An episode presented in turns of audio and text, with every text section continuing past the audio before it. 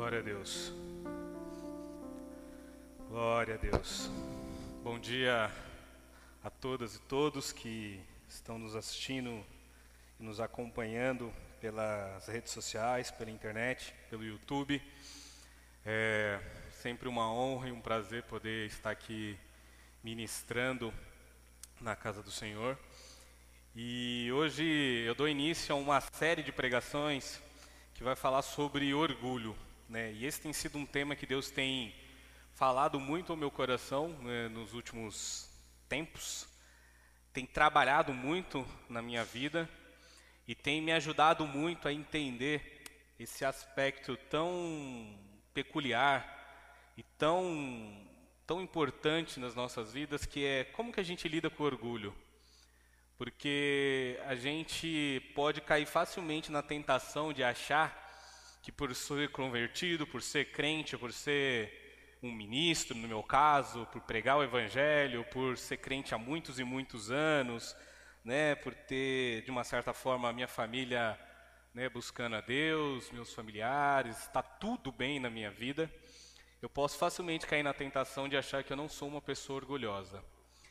E a ideia dessa série não é apontar os dedos, sabe? Não, não, vou ser aqui o ministro que vem apontar dedos, mas eu quero que a gente, nessas próximas três semanas, a gente consiga refletir e enxergar que existe dentro de nós algo que nos afasta e entristece o coração de Deus, mas que ao mesmo tempo há um mover, um agir, um trabalhar de Deus para nos livrar disso. Não de nos livrar de uma forma completa, sabe? Deus não vai te livrar do, do orgulho de, da noite para o dia. Nunca mais você vai ser uma pessoa que vai se sentir orgulhosa. Não. Ele vai nos ensinar como diariamente a gente precisa lutar, caminhar e ir em direção à vontade dele, em direção àquilo que ele quer para as nossas vidas, para que a gente consiga glorificar, exaltar, engrandecer o nome dele. E aí, para isso, né, eu quero também já fazer uma distinção que nós vamos falar do orgulho, esse orgulho que a gente sabe que é o orgulho ruim, que é aquele orgulho que vem de uma altivez, de uma soberba, de uma prepotência. Não vamos usar o sinônimo de orgulho no sentido de ter orgulho de uma realização, ter orgulho de alguém, ter orgulho de algo, se sentir orgulhoso. Não o orgulho bom, mas vamos falar do orgulho ruim, que é esse que nos prejudica e é esse que nos atrapalha de forma sistemática. E a palavra de Deus em Tiago, né, no capítulo 4, ela fala o seguinte, assim, contudo, ele generosamente nos concede graça. Como dizem as escrituras, Deus se opõe aos orgulhosos, mas concede graça aos humildes. E aí pensando nessa, nesse texto e nessa, nessa ministração é onde eu construo essa série onde Deus vai me trazendo e me levando para falar com vocês. Porém, há uma coisa que eu gostaria de já a gente já sinalizar aqui, deixar bem claro. Então, é, hoje a gente vai falar muito sobre como Deus se relaciona com pessoas orgulhosas. Como que Deus trata pessoas orgulhosas? Como, qual que é o olhar que Deus tem para as pessoas orgulhosas? Semana que vem eu quero falar sobre sentimentos, pensamentos e atitudes de pessoas orgulhosas e a vida cristã. E no dia 13 eu quero falar sobre a graça de Deus que trabalha diariamente no meu orgulho. Tá bom? Então, é, eu gostaria de saudar também as pessoas que estão no YouTube, né, o meu público virtual, eu tenho meu público presencial aqui, né, o pessoal que está aqui no staff trabalhando, o pessoal do Louvor, né, muito obrigado por estarem me acompanhando nesse momento. Mas quero dar um oi aqui rapidamente aqui para o pessoal que está no YouTube, tá? Então a Vanessa Santos, o André, a. Pá, peraí. Saiu aqui. O Fabinho, a Roseli, a Lucilene, o Pedro, o Orlando, o Rogério que está aqui, o Tiago Luiz, Maria Pereira, né, o Lindomar. Agradecer a presença de vocês aí virtualmente, né? É uma satisfação poder estar ministrando para vocês nessa modalidade e que durante a semana vocês divulguem essa pregação de hoje e divulguem também o que a gente vai fazer nos próximos dias para que mais pessoas possam estar conosco aqui, compartilhando deste momento e buscando mais e mais da presença de Deus. Amém? E aí eu quero começar, antes da, da de propriamente iniciar né, na, na ministração, gostaria de fazer uma oração breve, rápida, para que Deus venha conduzir, controlar né, a minha vida e nos dê direção nesses próximos dias em nome de Jesus. Pai amado, eu te agradeço, Senhor, por essa oportunidade. Te agradeço, Pai, por estar na tua casa.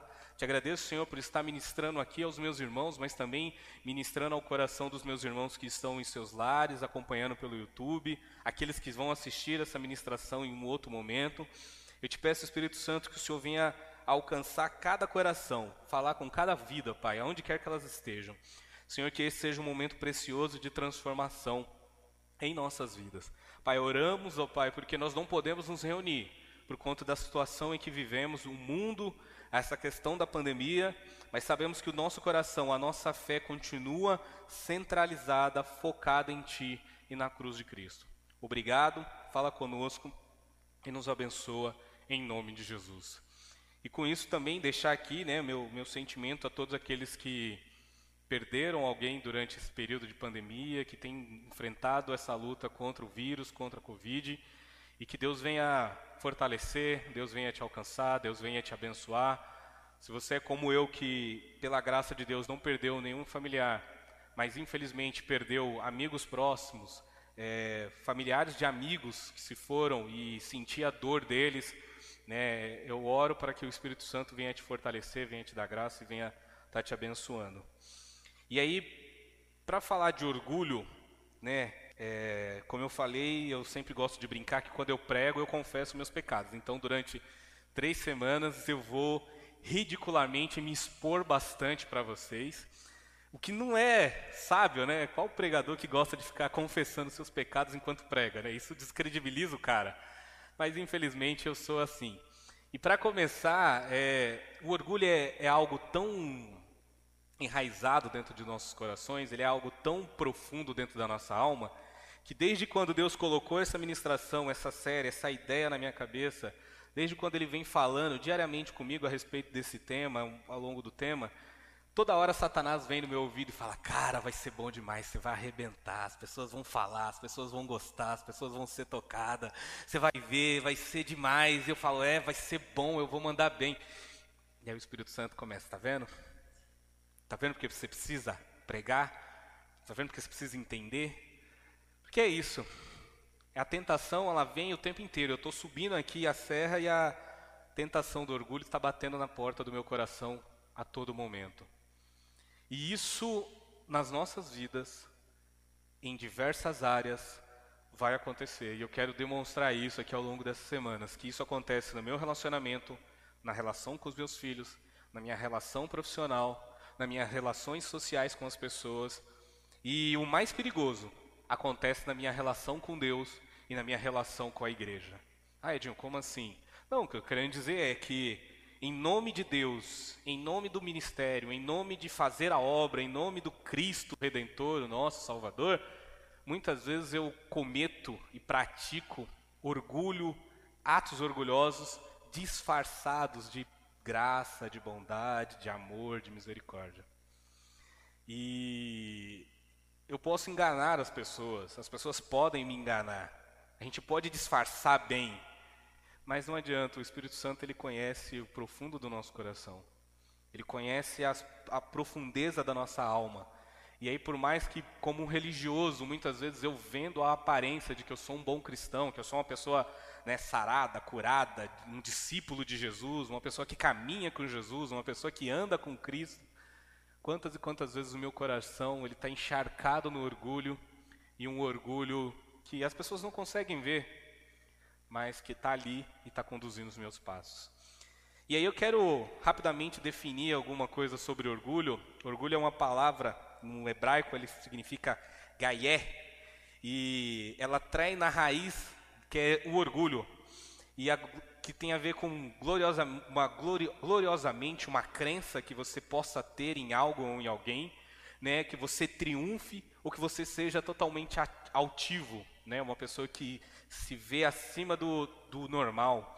É uma raiz primitiva para montar né, a ideia de estar sobre, estar em cima, portanto, em geral, para se levantar, figurativamente, ser majestoso gloriosamente crescer, aumentar, ser ressuscitado, triunfar. A palavra Gaé, ela pode traduzir tudo isso no hebraico. E aí no dicionário, quando a gente vai para o dicionário da língua portuguesa, o Michaelis ele vai dizer o seguinte, que uma pessoa orgulhosa, o orgulhoso, ele tem uma definição que é que tem ou sente orgulho de si, que ostenta sentimento de arrogância, vaidoso em exagero, soberbo, quem manifesta amor próprio excessivo. E aí é óbvio quando eu trago essas definições, você fala, Edinho, mas isso não tem nada a ver comigo. Você esqueceu que eu sou curado, sarado, tratado, discipulado, convertido, batizado, cheio da unção, cheio do poder de Deus essa definição toda que você está dizendo, isso não tem nada a ver comigo. Isso é aquelas pessoas lá que vão para as redes sociais, deve ser algum artista famoso, maluco na cabeça, que é arrogante, prepotente, é algum político que acha que é superior a todo mundo. Isso não tem nada a ver comigo. E aí a decepção é que isso tem tudo a ver com a gente. É que as palavras ditas dessa forma, expostas dessa maneira, parece ser muito agressivo. Porém, o orgulho, assim como o pecado, ele é uma taça de veneno muito doce que te seduz e te ilude e te engana e faz com que você vá bebendo esse veneno em doses homeopáticas. Não é um veneno que você bebe e morre de uma vez, mas é, imagine que você fosse beber ao longo de toda a sua vida e você está se envenenando cada dia um pouquinho mais. Isso é o orgulho e ele aparece em todas as nossas interações. E aí a gente precisa entender o que, que Deus pensa sobre isso, porque se o orgulho é algo, né, como eu estou dizendo aqui, eu vou provar para você na Bíblia que o orgulho é algo que está conosco desde sempre. Eu preciso entender, tá, mas como isso afeta a relação com Deus, como isso trabalha com Deus. E aí a gente vai ver algumas definições de como a Bíblia, como Deus se relaciona com orgulho. E aí é pensando pensamento sobre orgulho traz o seguinte: a ênfase posta sobre orgulho e seu antônimo, a humildade, é a característica distintiva da religião bíblica, sem paralelo em outros sistemas religiosos ou éticos. O orgulho rebelde, que se recusa a depender de Deus e ser sujeito a Ele, mas atribui ao eu a honra que lhe é devida, figura como a própria raiz e essência de todo o pecado. Em Isaías capítulo 14, a Bíblia vai dizer que havia um anjo que ele sentiu um orgulho tão grande e uma altivez e uma prepotência e um olhar sobre si tão elevado. Todas as palavras que eu estou usando no dicionário, vocês estão percebendo? Ele tinha é, esse sentimento de bondade, esse sentimento de grandeza, esse sentimento de superioridade tão grande que a Bíblia fala que ele achou que ele poderia colocar o trono dele acima do trono de Deus. E aí a Bíblia fala que ele foi precipitado do céu e caiu como um raio Estamos falando de ninguém menos do que Satanás. É ali que começa essa raiz de orgulho. É quando eu atribuo, quando um espírito, um anjo, um ser celestial. Aí você fala assim, ah, Edinho, mas eu não sou uma pessoa orgulhosa. Vamos lá, vamos recapitular. Satanás, Lúcifer, um anjo de luz, estava com Deus, vivia nas, religiões, nas regiões celestiais, tem uma consciência, uma compreensão fora do nosso tempo, deixou que o orgulho entrasse no seu coração. Imagine eu e você, mero pecador de carne e osso, que um vírus nos mata. Que quando a gente morre, a nossa, o nosso corpo começa a apodrecer em menos de 24 horas. Se um anjo permitiu que o orgulho o destruísse, o destronasse e o transformasse no maior inimigo do povo de Deus, no maior inimigo celestial, no maior inimigo espiritual, inimigo do próprio Cristo, o protagonista da batalha do Apocalipse. Se ele caiu nessa tentação, imagine eu e você. E aí por isso que é importante a gente entender o que é orgulho. Por isso que é importante a gente tratar o orgulho. Por isso que é importante a gente olhar para o orgulho não com uma ideia e não com a arrogância de achar que eu vou me livrar do orgulho. Porque essa é a definição que as religiões muitas vezes trazem. Eu me livrei do orgulho, eu não sou uma pessoa orgulhosa. E aí a gente precisa parar e pensar, falar assim, peraí, eu acho que eu sou mais orgulhoso do que eu penso. E aí tem uma frase, eu não lembro quem fala, mas que ele diz assim, quando as pessoas, né, eu acho que é o, Spurgeon, mas quando ele, ou o C.S. Lewis, um dos dois, mas assim, ele fala assim, quando alguém achar que você não presta, não fique com raiva da pessoa, porque ela está errada. Não é que você não presta, você é horrível. Não é que você é ruim, você é péssimo. Você é muito pior do que a pessoa imagina. Então não fique com raiva dela. E quando a gente trabalha com essa ideia do orgulho, a gente precisa caminhar com um pouco disso. E aí, esse é, é uma que eu tirei do dicionário bíblico do Douglas, que é um dicionário muito bom. E aí tem uma frase de Tomás de Aquino, que foi um, um teólogo e um filósofo católico muito importante, que ele vai trabalhar a ideia dos sete pecados capitais, que lá no século VI, a, a igreja, ali quando ela está começando, está nos seus processos de institucionalização, se tornar a grande igreja católica, ela resume em sete pecados capitais aquilo que tem de pior nos seres humanos. Ela tentou dar para esses sete sentimentos, atitudes, né, para os seres humanos como o que há de pior enraizado dentro do nosso coração. E Tomás de Aquino ele faz uma classificação onde ele coloca a soberba em primeiro lugar, o orgulho e a soberba como a mãe de todas as outras. E aí a gente está falando né, do que a tradição vai chamar de sete pecados capitais, como soberba, avareza, gula, inveja, luxúria e preguiça. E aí Tomás de Aquino ele traz uma definição que é a seguinte: a soberba geralmente é considerada como a mãe de todos os vícios. E em dependência dela se situam os sete vícios capitais, dentre os quais a vaidade é o que lhe é mais próximo. Pois esta vista, esta visa manifestar a excelência pretendida pela soberba, e, portanto, todas as filhas da vaidade têm afinidade com a soberba. Tomás de Aquino, na carta do Dêmalo 9,3 AD1. Então, a soberba, o orgulho, ele pressupõe todos os outros erros, todos os outros maus, todas as outras é, desvios que nós temos em nossas vidas. E a vaidade, que é aquilo que apresenta o orgulho, aquilo que evidencia o orgulho, e é quando Salomão vem lá no livro de Eclesiastes, ele vai dizer: vaidade, vaidade, tudo é vaidade, tudo. No livro de Eclesiastes, no capítulo 2, Salomão ele, ele, ele vai fazendo uma descrição que ele fala assim: olha, eu plantei vinhas, eu empreendi, eu construí casas, eu contratei os melhores músicos para poder ter satisfação pessoal, eu tive todas as mulheres que eu poderia ter, eu tive todos os prazeres da carne, eu empreendi obras incríveis, eu fiz coisas maravilhosas neste mundo, e no final de tudo eu percebi que tudo era vaidade. E quando eu leio Eclesiastes, quando Salomão fala isso, me assusta, porque ele vai trazendo um pouco do que tudo que a humanidade quer quer empreender, quer conquistar, quer usufruir, quer ter segurança, quer ter riqueza, quer ter prazer, quer usufruir da cultura, do que tem de melhor, quer conhecer o mundo. Salomão ele vem, ele fala assim: "Olha, eu tive tudo". E tudo não passou de vaidade.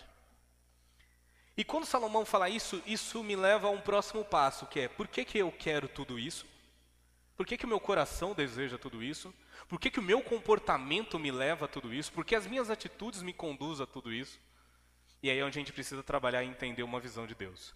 Trabalhar e entender como Deus quer ver, como Deus enxerga esses orgulhosos. E aí eu trago alguns versículos. Eu não, eu poderia, a Bíblia tem mais de 200 versículos que vai tratar sobre a questão dos orgulhosos e como Deus se relaciona com eles. É no livro de Salmos e no livro de Provérbios, nos livros ditos como os livros de sabedoria, né, na, na visão teológica, é onde a gente mais vê Deus falando sobre a questão do orgulho. E em Provérbios 16, 5 diz assim: Os orgulhosos são detestáveis para o Senhor, certamente serão castigados. Então aí já acende o primeiro sinal de alerta para mim para a tua vida. Se orgulho é uma raiz, se orgulho é algo que está presente em tudo que eu faço, se orgulho é uma coisa que me acompanha ao longo de toda a minha vida, se orgulho toca e mancha as áreas da minha vida, seja elas quais forem, e a Bíblia está dizendo que, lá no, volta um versículo anterior, por favor, no 15, 16, 5 diz assim que os orgulhosos são detestáveis para o Senhor. E aí é a hora que você olha para o espelho e fala assim, meu Deus, Deus me detesta. Agora é a hora do evangelho do terror, Deus me odeia. Deus odeia os orgulhosos, eles certamente serão castigados. Próximo versículo. Livra os humildes, mas humilha os orgulhosos. Então, Deus detesta os orgulhosos e Deus humilha os orgulhosos. Então tá ficando pior cada vez mais que a gente vai olhando, né? Vamos ver se piora mais a situação? Vamos ver. Próximo versículo. Levanta-te, ó juiz da terra, dá aos orgulhosos o que merece. Então, ele detesta, ele humilha e ele vai dar a eles o que merece. Provavelmente um castigo, provavelmente algo que não é bom, provavelmente uma penalidade. Tudo isso é o que Deus, de alguns versículos, de mais de 200 que a gente vai encontrar na Bíblia, dá relação com Deus e os orgulhosos. Próximo. Nossos antepassados, porém, eram orgulhosos e teimosos, não deram atenção aos seus mandamentos. Castiga, humilha, nos dá o que nos quer, somos desprezíveis e detestáveis e somos teimosos. E por isso nós falhamos. Quando a gente vai olhar para o povo de Israel, se você olha a história do povo de Israel, desde quando eles saem do Egito, desde quando eles ali fazem a travessia no, no deserto, ali na beira do mar, antes do mar se abrir, antes do milagre acontecer, eles já estão reclamando, eles já estão murmurando.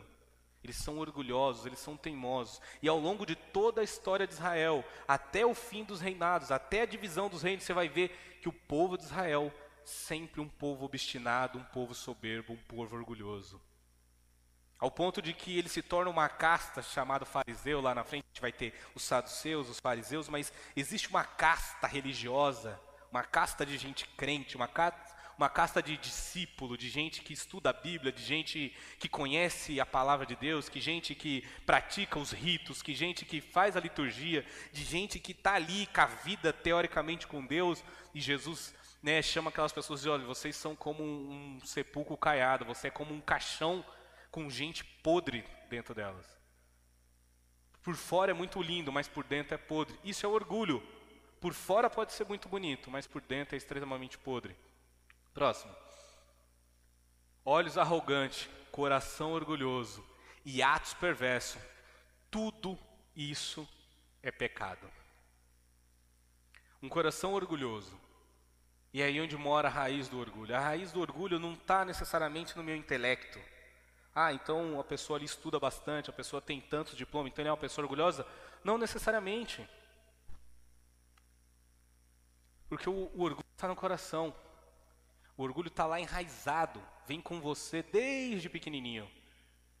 E se vem, se o orgulho é um pecado, a gente entende que pecado é algo do qual nós nascemos com ele, é algo do qual nós não nos livramos dele. O pecado só é trabalhado em nós por meio da cruz e do sangue de Cristo. Então, trabalhar o orgulho, entender o orgulho, trazer um olhar sobre o que é ser um coração, uma pessoa orgulhosa, faz-se necessário e muito importante para as nossas vidas. E aí a gente precisa, para começar essa série, ir passo a passo. E como eu falei hoje, a gente vai ver como Deus se relaciona com orgulho e às origens desse sentimento que nos acompanha diariamente. Semana que vem a gente vai falar das pessoas orgulhosas, de atitudes orgulhosas. Amém? A origem do pecado e do orgulho, a gente sabe, está lá no livro de Gênesis, livro da criação, em Gênesis capítulo 3. A gente começa ali todo o enredo da queda, toda aquela história Antes, no capítulo 2, no capítulo 1, um, a gente vai aprender sobre a formação do mundo, Deus criando todas as coisas, criando os animais, criando a natureza, criando o homem e a mulher, estabelecendo as regras, organizando tudo. E aí Deus coloca o homem e a mulher no jardim. E aí vamos ler a narrativa que diz assim: A serpente era o mais astuto de todos os animais selvagens que o Senhor havia criado. Certa vez ela perguntou à mulher: Deus realmente disse que vocês não devem comer do fruto de nenhuma das árvores do jardim? Podemos comer de, do fruto das árvores do jardim. Podemos comer de, do fruto das árvores do jardim, respondeu a mulher. E só do fruto da árvore que está no meio do jardim que não podemos comer. Deus disse: Não coma e nem sequer toquem no fruto daquela árvore. Se o fizerem, morrerão. É claro que vocês não morrerão, a serpente respondeu à mulher. Deus sabe que no momento em que comerem do fruto, seus olhos se abrirão, e como Deus serão, conhecerão o bem e o mal. A mulher viu que a árvore era linda e seu fruto parecia delicioso e, desejar, e desejou e desejou a sabedoria que lhe, lhe daria. Assim tomou do fruto e a comeu. Depois deu ao marido que estava com ela e ele também comeu. Naquele momento seus olhos se abriram e eles perceberam que estavam nus. Por isso co costuraram folhas de figueira umas às outras para se cobrirem. Quando soprava a brisa do entardecer, o homem e a sua mulher ouviram o Senhor Deus caminhando pelo jardim e se esconderam dele entre as árvores. Então o Senhor Deus chamou o homem e perguntou: Onde você está? Ele respondeu: Ouvi que estava andando pelo jardim e me escondi. Tive medo, pois estava nu. Quem me disse que você estava nu? perguntou Deus. Você comeu do fruto da árvore que eu lhe ordenei que não comesse? O homem respondeu: Foi a mulher que me deste. Ela me ofereceu do fruto e eu comi. Então o Senhor Deus lhe perguntou à mulher: O que foi que você fez? A serpente me enganou, respondeu a mulher. Foi por isso que eu comi do fruto. Por enquanto, até aí. Então, esse é o enredo, é a história que traz à luz e à tona o pecado no mundo. E aí, como a teologia reformada vai chamar do pecado original, que o que significa o pecado original? Que é a ideia de que primeiro você nasce com o pecado, independente do que você faça, independente da tua origem, independente dos teus pais, independente de onde você mora, da sua cor, da sua classe, do seu credo, não interessa quem seja você, Todo ser humano, todas as pessoas que nascem, nascem no pecado, e por nascer no pecado, tendem a e vão praticar o pecado. É uma mancha que nós não conseguimos tirar. Uma mancha que só é coberta pelo sangue de Cristo. Quando Cristo assume a consequência do pecado. Em Romanos, o apóstolo Paulo vai dizer que todo pecado gera morte. Mas o dom da vida, quem dá é Jesus Cristo. Quando a gente olha para Adão e Eva, quando olhamos para essa história, tem vários pontos aí que é importante. Primeiro, olha como era a estrutura dessas pessoas. Deus cria todo o mundo, toda uma estrutura para Adão e Eva habitarem. Deus cria o sustento, Deus cria a segurança. Deus deu um trabalho para eles, vocês vão cuidar do jardim. Deus dá um propósito, Deus dá direção, Deus dá uma tarefa. E Deus dá algumas obrigações. Deus fala: olha, vocês podem comer de todas as frutas que há no jardim, menos uma. Deus dá orientação, Deus dá direção. Deus não é um Deus tirano, não é um Deus enganador, não é um Deus falsário que te coloca diante de uma situação e não te explica a situação. Não adianta eu, eu hoje, muitas vezes a gente tem essa mania de falar assim: Deus, o que está acontecendo comigo? Deus, por que, que eu estou passando por isso? Deus, por que isso e aquilo? Se a gente parar para pensar, Deus já falou. Parece que assim, Deus, você não me avisou que eu ia passar por isso? Deus, você não me preparou para este momento? Deus, o Senhor não me ajudou. Olha, Deus, se você tivesse falado, eu teria me preparado melhor. Deus, se você tivesse me avisado, eu teria tido um comportamento diferente. A gente age dessa forma para com Deus. Como se Deus não nos avisasse das consequências, como Deus não nos avisasse das nossas responsabilidades. Assim Adão e Eva. Deus avisa das responsabilidades. Deus dá uma ordenança. E ao mesmo tempo Deus dá liberdade. Deus não fica como um, um juiz, como um, um, uma babá, que fica 24 horas atrás de Adão e Eva dizendo: não faça isso, não faça isso. Deus dá a liberdade, porque Deus nos dá autonomia. Deus nos dá direção. É a palavra de Deus que nos conduz. E nós é que devemos ter um coração dobrável diante de Deus. Mas aí começa alguma coisa muito estranha naquele lugar, uma presença estranha naquele lugar. Uma presença de alguém que já havia sido contaminado pelo orgulho e agora ele chega na mulher, ele chega em Eva e fala assim: Olha, vamos trabalhar um pouco no teu orgulho, vamos ver como é que ele está. E aí notem, a gente pode pensar assim: Ah, Edinho, mas é porque lá era um lugar difícil, né? Eva estava atribulada, coitada. Eva devia estar tá com muita dívida, Eva devia estar tá com problema da família, Eva devia estar tá com alguma doença, Eva devia estar com alguma dificuldade, Eva devia estar com, passando algum perrengue na vida. Não. A vida da Eva está tranquila, está de boa. Está no jardim, está no paraíso, está tudo bem. Ah, Edinho, é que talvez a Eva não devia estar orando muito. A Eva não devia estar numa vida de comunhão com Deus. Eva não devia, não, Eva e Adão não deviam estar firmes na presença do Senhor. Por isso que eles caíram. Não. A Bíblia fala que diariamente, ao final da tarde, Deus, o próprio Deus, vinha ter o um encontro com eles.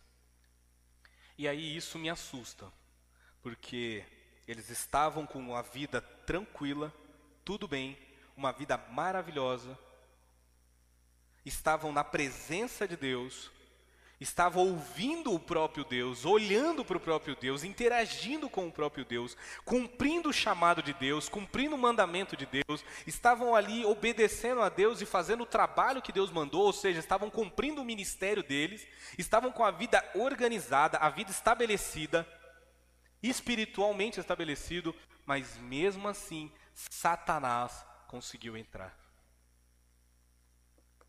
Nem é assustador isso? Eu, pelo menos, eu me assusto quando eu penso dessa forma. Porque eu fico pensando como que Satanás, né? Teve a, a estratégia, a inteligência de conseguir derrubar. Porque a vida delas, de Eva e de Adão, estava perfeita. A vida de Adão e Eva é tudo que eu e você queremos. Nós queremos propósito, nós queremos ter um ministério claro e objetivo de que Deus fale. A gente não fica nessa ladainha, Deus fala o que o Senhor quer para minha vida, Deus me mostra o que o Senhor quer para minha vida, Deus me direciona. A gente fica nessa ladainha muitas vezes, né? A Eva e Adão não tinha. Deus falou: te coloquei no jardim, vocês vão crescer, vão se multiplicar, vão cuidar do jardim, vão cuidar dos animais, vão te dei um propósito, te dei uma direção. Ai, Deus, me diz o que eu devo, não devo fazer. Deus, eu estou perdido, eu, eu não quero pecar, eu não quero errar. Deus chega em Adão e Eva e fala assim: ó, não faça isso. Eu e você ficamos nessa, ai Deus, me ajuda a te seguir, me ajuda a vencer o meu pecado, me ajuda a ser obediente ao Senhor. Adão e Eva tinha tudo ali muito claro. Adão e Eva não tinha necessidade financeira, não tinha necessidade de recursos, não tinha escassez. Tudo era pronto para eles. Adão e Eva tinham tudo que eu e você queremos. E mesmo assim, Satanás conseguiu entrar no coração dela, no coração dele. E por onde que é, por onde Satanás entrou no coração de Eva? Por onde Satanás entrou no coração de Adão? Pelo orgulho. A Bíblia vai dizer que Satanás vira para ela e fala assim: ó, se você comer da árvore do conhecimento do bem e do mal, você vai ser como Deus.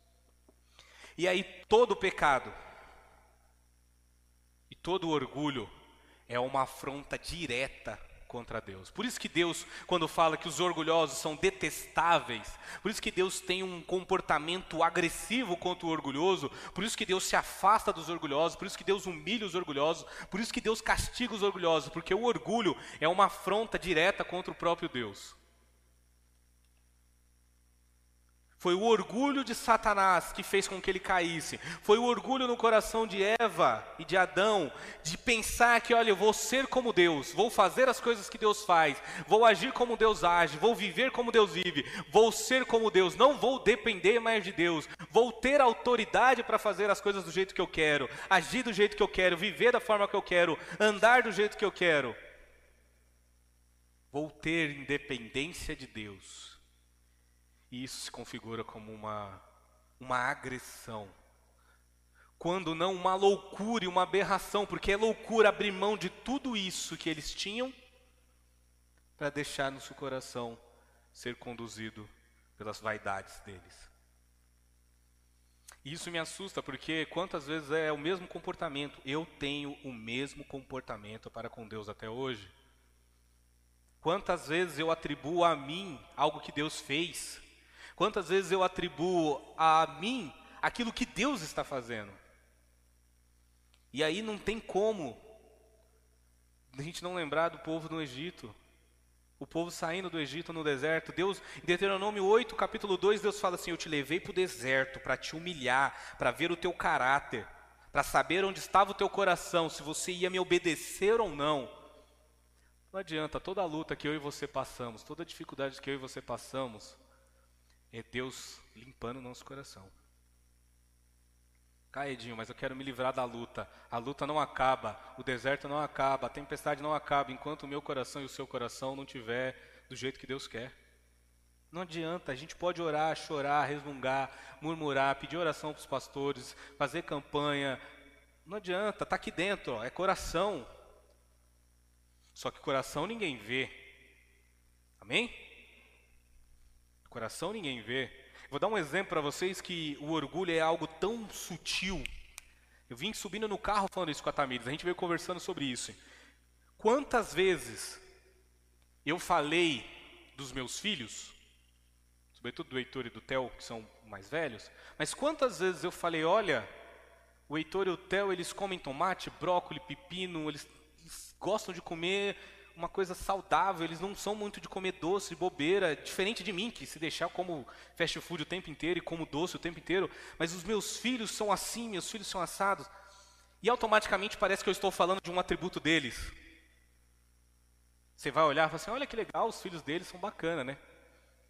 Mas lá no fundo, lá dentro do coraçãozinho, lá dentro do, do, per, do perverso aqui do Edinho, e muitas vezes da perversa da Tamires, sabe o que acontece? A gente está falando de nós.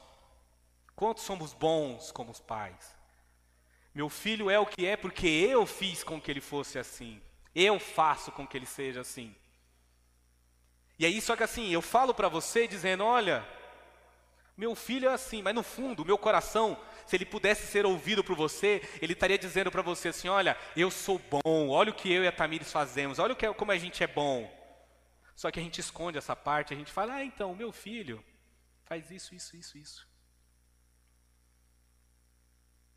A gente esconde o que de fato está lá dentro do nosso coração.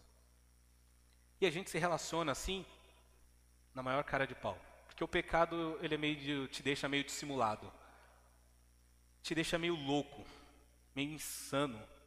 O orgulho é algo insano, que é uma afronta contra o próprio Deus, uma armadilha para as nossas vidas, que nos afasta de tudo aquilo que Deus já preparou para as nossas vidas. Adão e Eva, eles não precisaram esperar as coisas acontecerem. Quando eles nasceram, quando eles vieram ao mundo, já estava tudo pronto. Já tinha recurso pronto, já tinha ministério pronto, já tinha direção pronta, já tinha tudo pronto para eles.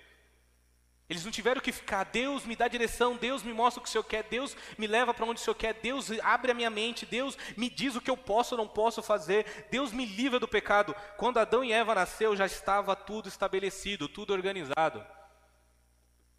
E eu e você estamos aqui nessa sangria desatada tentando entender as coisas e Deus fala assim: enquanto vocês estão querendo que eu explique o que eu já tenho para vocês, apóstolo Paulo ele vai dizer lá no livro de Romanos que é, nem olhos viram, nem ouvidos ouviram tudo aquilo que Deus tem preparado para as nossas vidas. Já está pronto. A questão é por que, que eu não acesso, ou por que quando eu acesso, eu não acesso da maneira que deveria? Porque há uma vaidade nesse coração, há um orgulho aí dentro que vai caminhando, vai orientando cada passo das nossas vidas. E infelizmente nós vivemos numa geração onde as coisas são expostas nas redes sociais.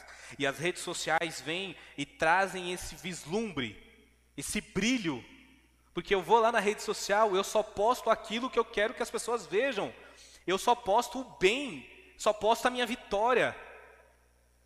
Quantas vezes Quero deixar essa pulga atrás da orelha. Quantas vezes a gente ouviu aqui, deste púlpito ou de outras igrejas que a gente frequentou e participou, quantos testemunhos de glória a Deus, quantos testemunhos a gente deu de glória, para glorificar o nome do Senhor, mas se pudesse colocar o microfone no meu coração, estaria berrando, fui eu que fiz, foi eu que consegui, eu fiz por causa disso, disso, disso, daquilo. E semana que vem, a gente vai falar dos motivos por que, que a gente faz isso.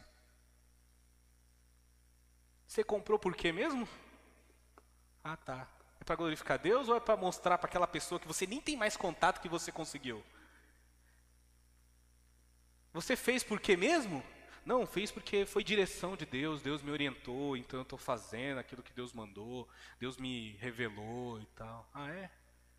Se eu puder ouvir teu coração, é Deus mesmo você quer provar algo para alguém ou você quer mostrar lá no fundo para alguém? Só que você não pode chegar declaradamente para mostrar, para falar, para acusar, para afrontar. Mas isso é para a semana que vem. Adão e Eva tinham a insanidade e a loucura de achar que poderia ser Deus. E aí eu fico pensando como isso é louco, né? Não sei se ao longo da vida de vocês, eu acredito que vocês não, e o pessoal que está em casa nos assistindo, provavelmente não passa por isso, né? Não há momentos de ira, não há momentos de opressão, no sentido de que sou tirano com a minha esposa, sou tirano com meus filhos, sou tirano com meu subordinado no trabalho, sou agressivo, sou arrogante, sou prepotente. E aí eu fico imaginando um coração assim com o poder de Deus. Imagine um coração orgulhoso, aí você dá para ele todo o poder que Deus tem. Seria a pior coisa que poderia existir. Eu costumo dizer e brincar que eu, eu não gosto de crente. Mas assim, a gente teria que morrer de medo das pessoas de bem. Imagine uma pessoa de bem com o poder, com todo o poder que Deus pode ter. Poder de criar mundos e destruir mundos. Imagine Eva e Adão, pecadores do jeito que estavam, adquirindo todo o poder que Deus tem.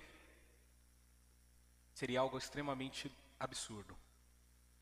Eu e você, quero deixar bem claro, não exime ninguém eu, você e todas as pessoas da face da terra, desde os mais crentes, os mais santos, mais ungidos, mais usados, missionário, pastor, apóstolo, evangelista, frei, o que for. Se tivéssemos o poder de Deus, seríamos tiranos. Porque em algum momento a gente não ia aceitar que as pessoas não fizessem o que a gente quer. Se sem poder, sem sobrenatural nenhum, eu já faço isso, imagine com o poder de Deus. Se sem poderes sobrenaturais eu consigo ser violento nas minhas atitudes, nas minhas palavras, no meu comportamento, com a minha esposa, a pessoa que eu amo, com os meus filhos, por quem eu daria minha vida, imagine o que eu faria com os meus inimigos. Imagine o que eu faria com os meus inimigos políticos que eu faria com os meus inimigos financeiros, eu seria um monstro. E aí Deus é obrigado a olhar para esse projeto que Ele constrói, essas pessoas que Ele até transforma, até faz em imagem e semelhança, e essas pessoas têm a audácia, a ousadia, a loucura e a insanidade de achar que podem ser como Deus. Só que a gente não se contenta porque eu não tenho o poder de Deus, né? Eu não tenho o poder sobrenatural. Mas o meu coração, as minhas atitudes, os meus comportamentos, eu que por um vírus posso morrer, continuo sendo arrogante, altivo, soberbo, prepotente.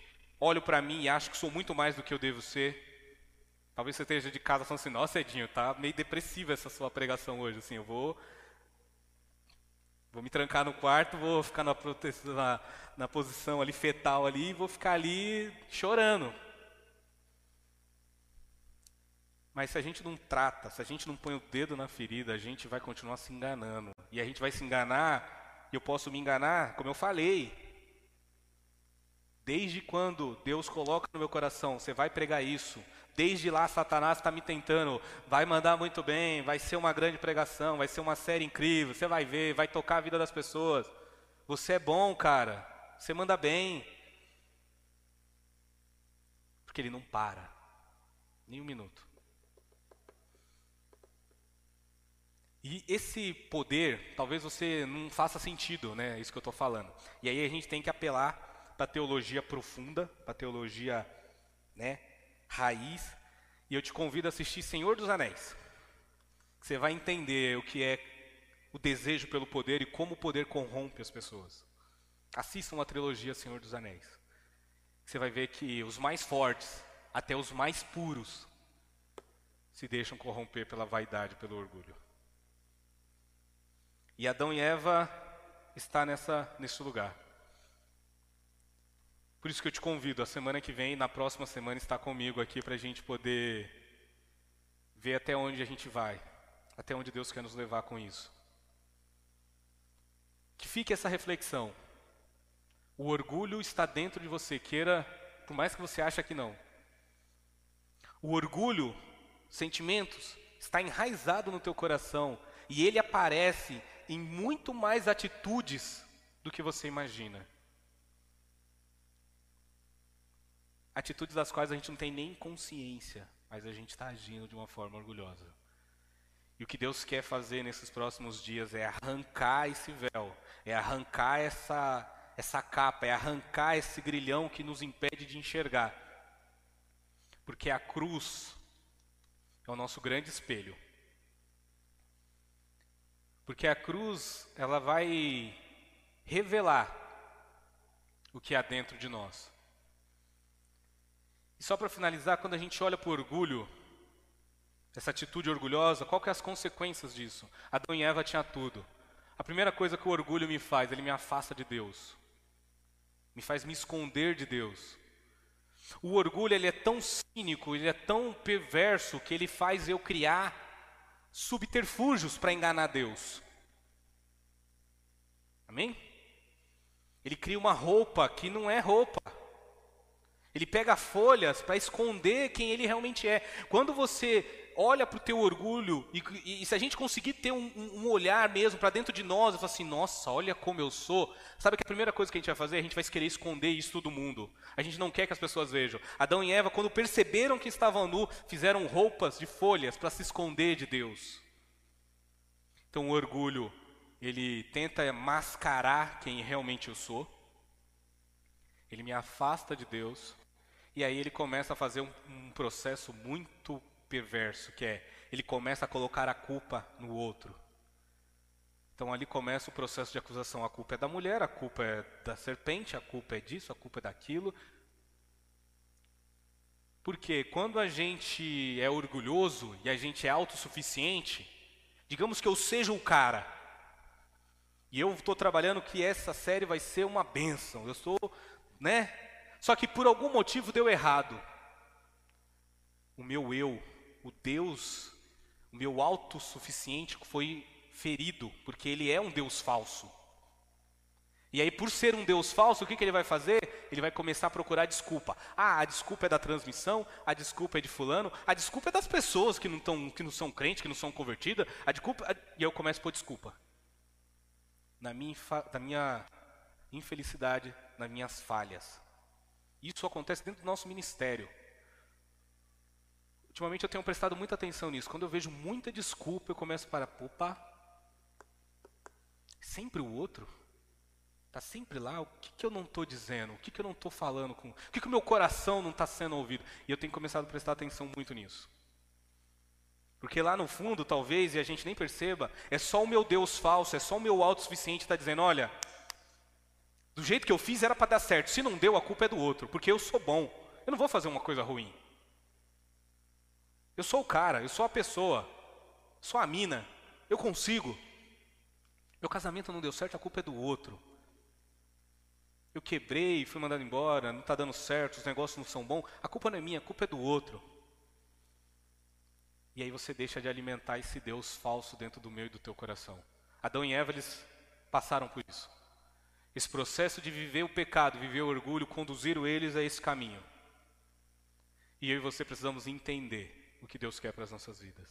Como Deus quer nos ajudar a sobreviver aos perigos do orgulho e aos perigos que o pecado tem diariamente para as nossas vidas. Eu e você só olhamos para o pecado grave, o pecado público, o pecado exposto. Mas a gente não consegue ver o pecado interno, o pecado do coração.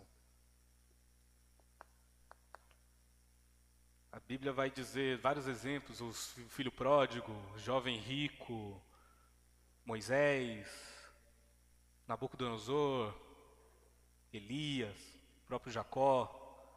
A Bíblia é repleta de homens orgulhosos que tentam esconder quem realmente são. O problema é que diante de Jesus não tem como esconder o que realmente somos. A cruz é o espelho que revela quem somos. Mas aí eu finalizo com uma frase do Max Lucado, do livro dele bem antigo, chamado Simplesmente como Jesus. Deus ele te ama, Jesus ele te ama do jeito que você é mas ele se recusa a te deixar do jeito que você está. Deus nos ama com esse coração orgulhoso que nós temos, com esse pensamento insano que nós temos de achar que somos alguma coisa para além daquilo que Deus já projetou para nós. Esse pensamento insano de achar que tudo depende de nós, é feito por nós, a glória é minha, eu faço, eu fiz, eu consegui, eu conquistei, eu tive. Eu trabalhei, eu lutei, eu me esforcei, eu fui além, eu que fiz.